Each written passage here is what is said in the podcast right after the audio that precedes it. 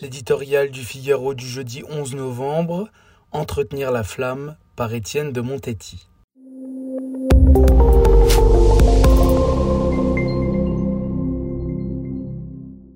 L'événement est de taille, peut-être comparable à l'installation du soldat inconnu en 1921.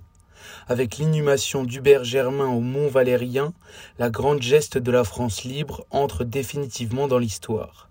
Désormais, elle sera pour les générations futures comparable aux compagnons de Dujuesclin ou à la chouannerie de jeunes intrépides. We few, we happy few, we band of brothers. En créant les compagnons de la libération, le général de Gaulle voulait préparer la France d'après.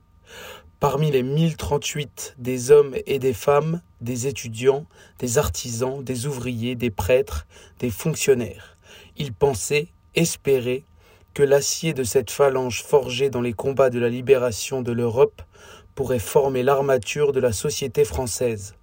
Si beaucoup payèrent de leur vie leur engagement, de fait, à partir de 1945, on retrouve les Mesmer, les Pleven, les Gary et des Français ordinaires comme Émilienne Moreau-Évrard ou Albert Floch, amputé d'une jambe en Syrie, qui fut huissier au musée de l'ordre. Aujourd'hui, plus de compagnons vivants, mais un esprit.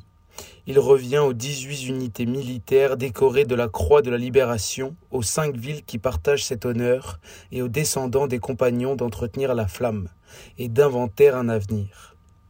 Quel est-il, cet esprit? Une anecdote le résume peut-être. À ses amis, Hubert Germain racontait avec une ironie mordant sa stupéfaction après le débarquement de Provence.